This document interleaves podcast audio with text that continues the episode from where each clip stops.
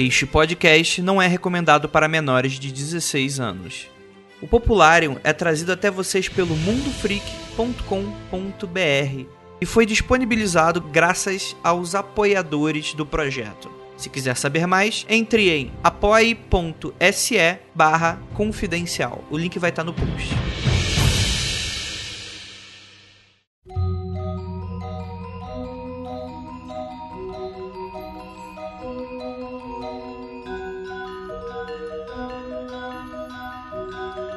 Os Filhos do Boto.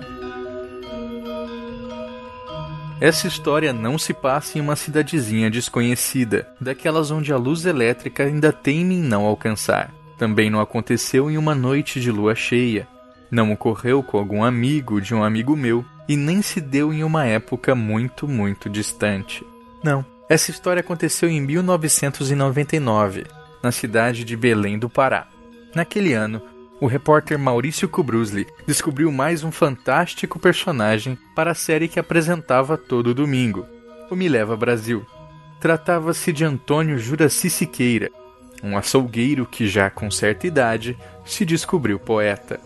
Junto da balança e da faca que ainda guardava na época, Juraci acrescentou os mais de 80 livros, folhetos e cordéis lançados até hoje.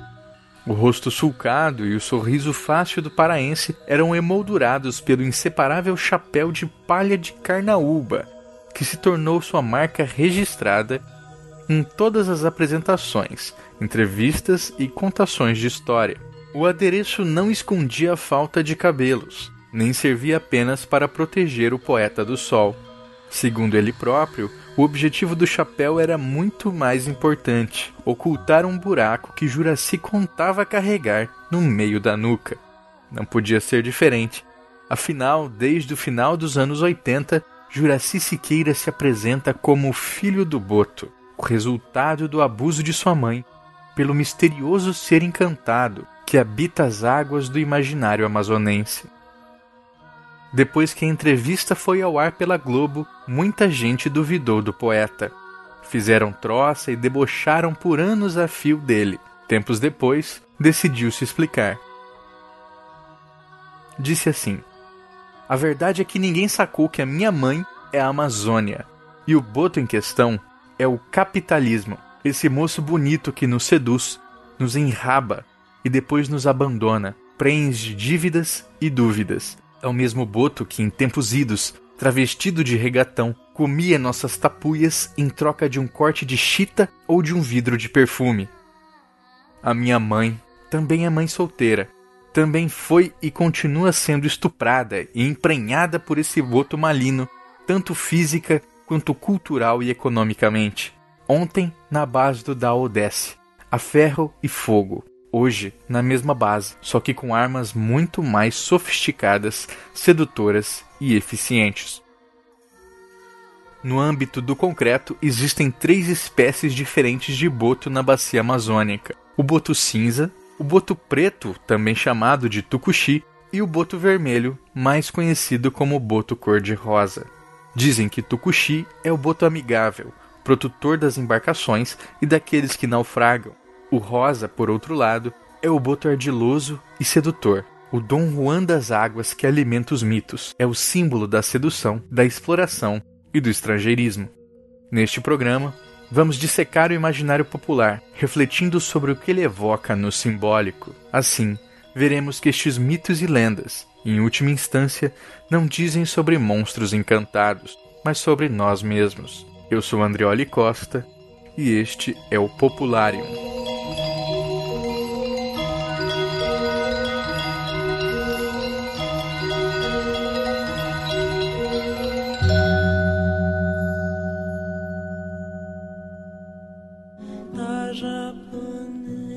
Chorou no terreiro, da Japanema chorou no terreiro, e a Virgem Morena fugiu pro costeiro.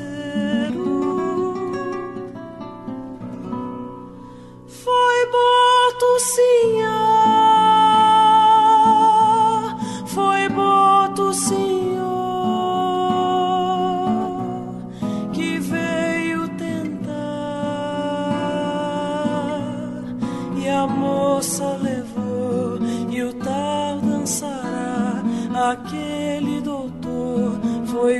Boto sinha, foi boto sinho.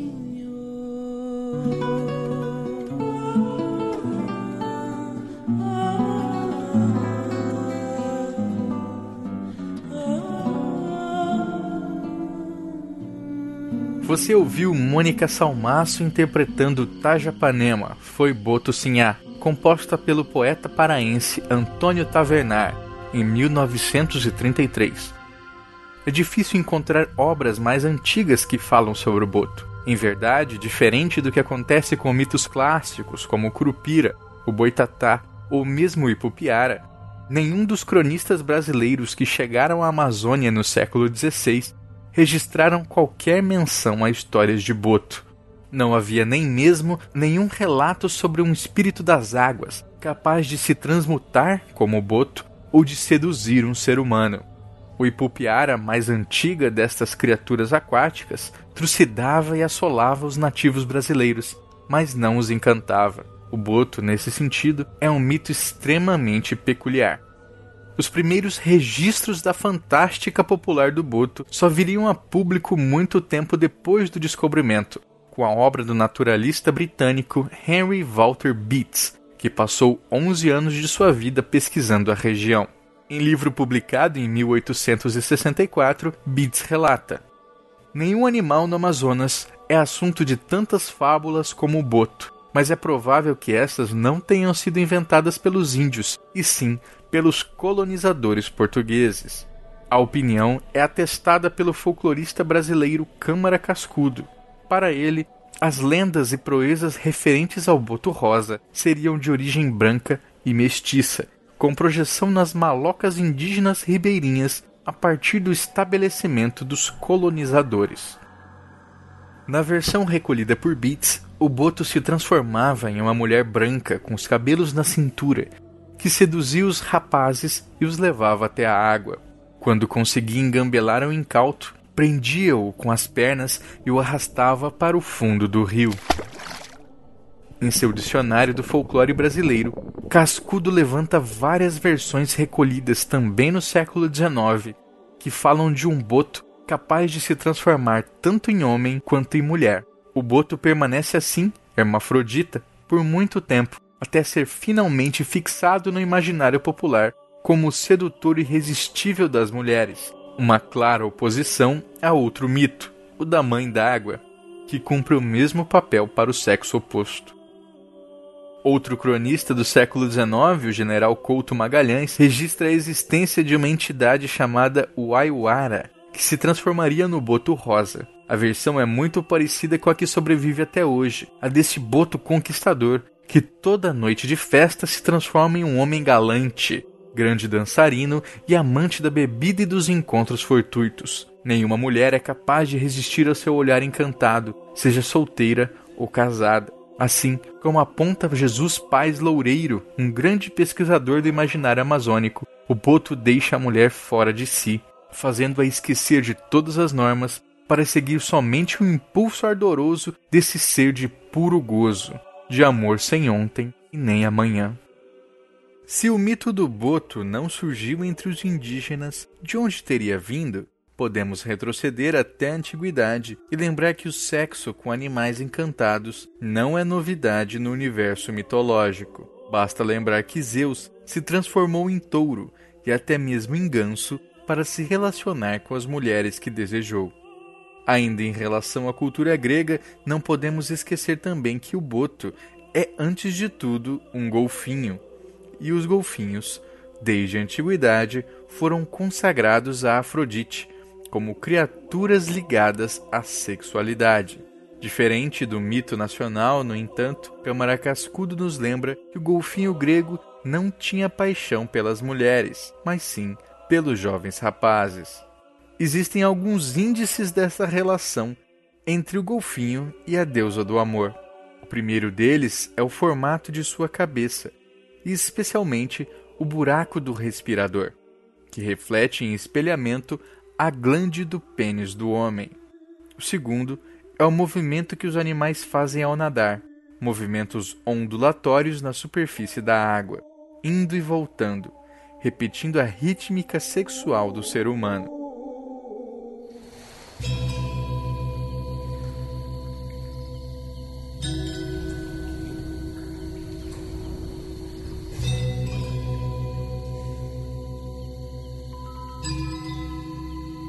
Paz Loureiro sugere a mesma relação com o boto brasileiro. Menciona inclusive o ronco que o animal faz ao nadar, semelhante à respiração de quem está cansado, cansado pela cópula.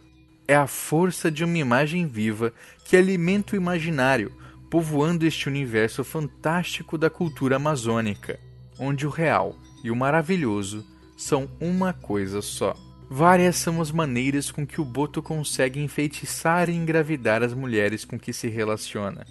A primeira é fazendo com que ela se apaixone por ele em uma festa, esquecendo de tudo e de todos para satisfazer seu próprio desejo. Outra é aparecer de surpresa em seu quarto e estuprá-la em sua própria rede.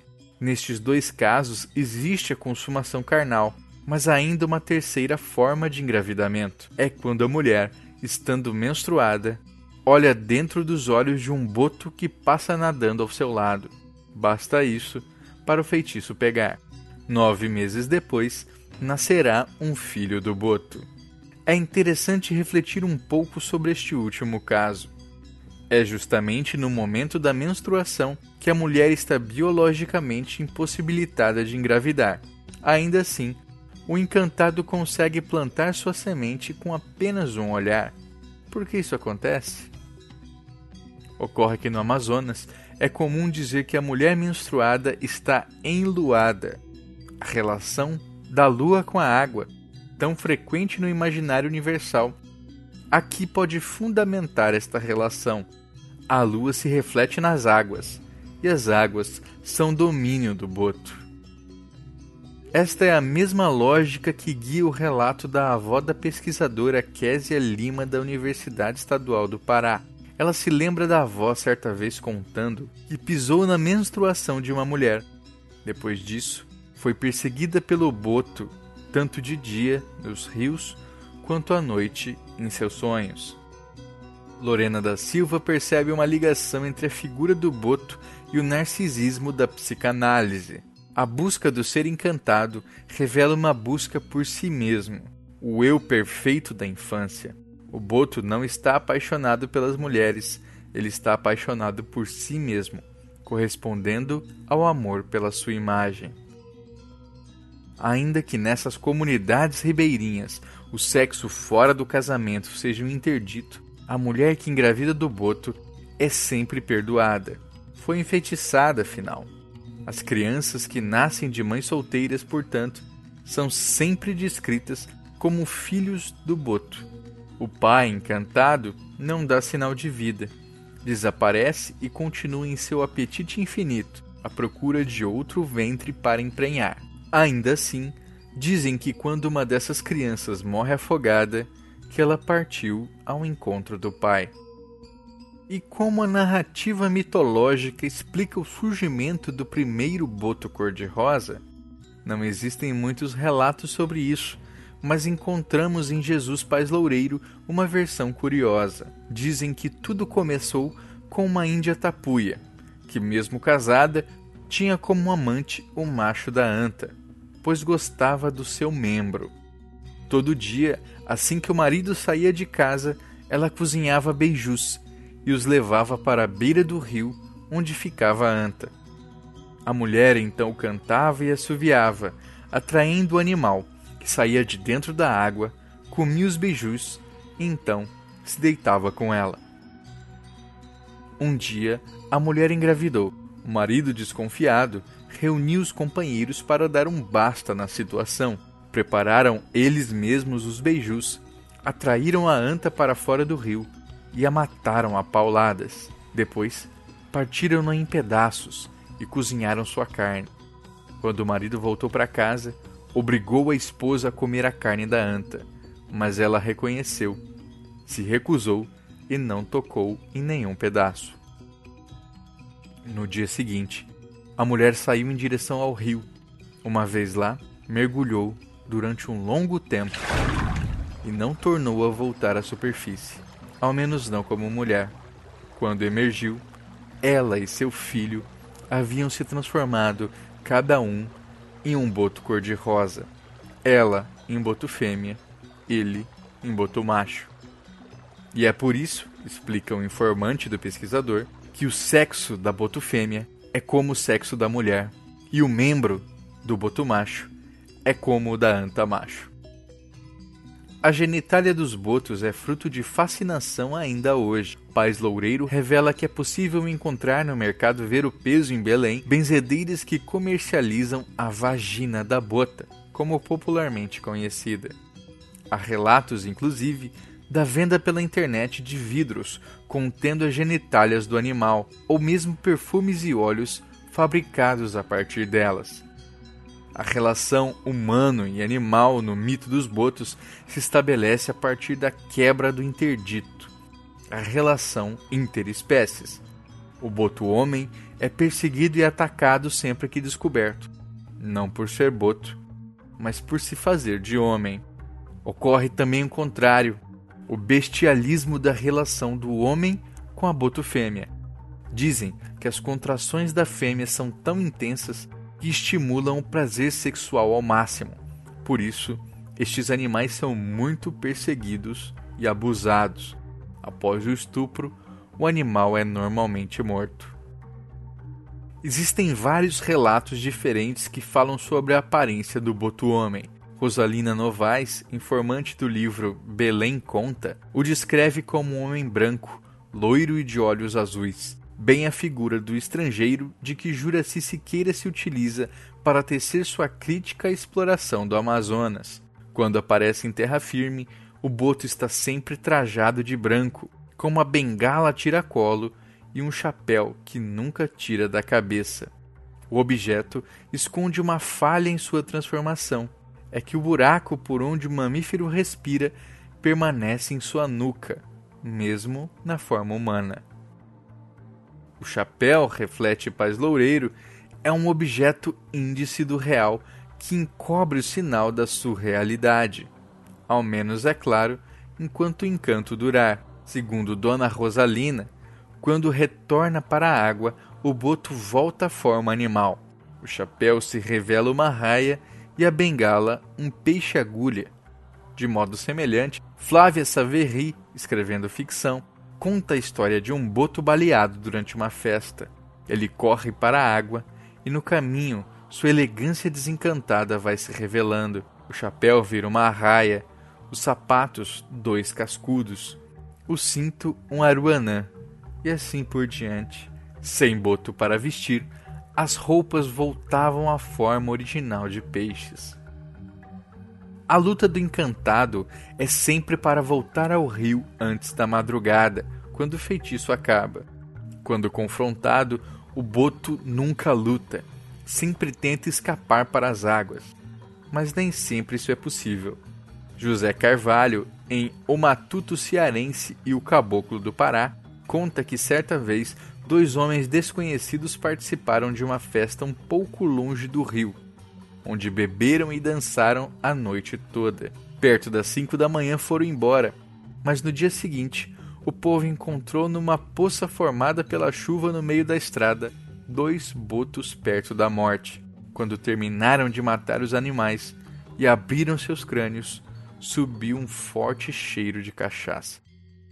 Seu Heberto, no livro Santarém Conta, relata que certa vez cercaram um rapaz que estava tentando seduzir uma mulher casada numa festa. A briga terminou em um golpe de faca que o desconhecido recebeu na barriga. No outro dia, apareceu um boto morto no rio, com os mesmos golpes de faca que o homem havia recebido.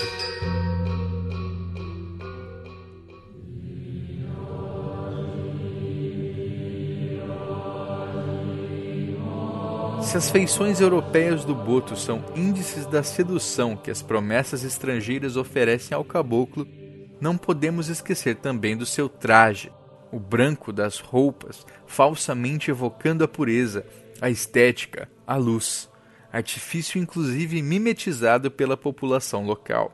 João Luiz dos Reis, que foi prefeito de Abaetuba, no Pará, entre 1959 e 1963, relata Muitos políticos se vestiam sempre de branco para impressionar o eleitorado feminino. Usávamos também, escondidos no bolso, um olho de boto para atrair a atenção das moças e, claro, de seus respectivos votos.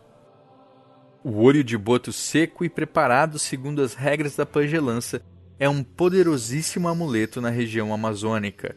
Servem de metáfora para o todo. Dizem que aquele que carregar no bolso vai imitar os poderes de sedução do próprio boto. Além disso, basta mirar a mulher que se deseja através do olho do animal, que ela será imediatamente enfeitiçada pelo dono do amuleto, entregando-se a um amor de perdição. Mas não é apenas o olho do boto que tem propriedades encantadas.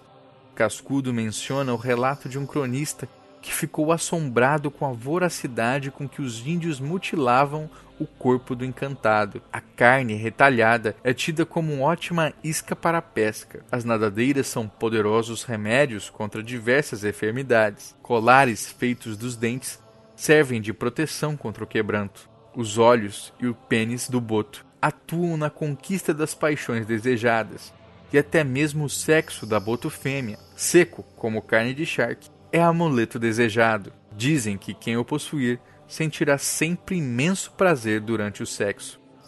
Os espólios do boto revelam uma face trágica desta relação entre homem e animal. No imaginário, é como se fosse necessário que o homem matasse o boto para que se reinstaure seu reinado sobre as duas realidades, a natural e a sobrenatural.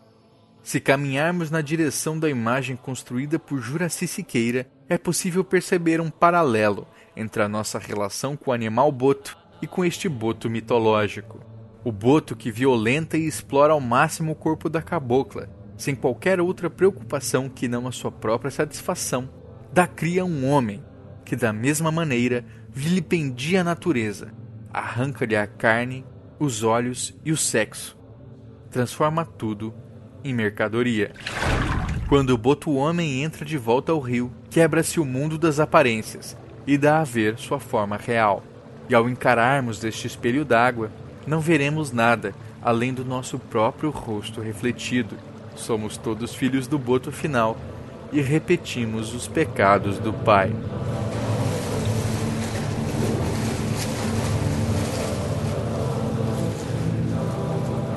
Popularium é trazido até vocês pelo Mundo Freak e pelos apoiadores que contribuem mensalmente no Apoia-se para um conteúdo de qualidade.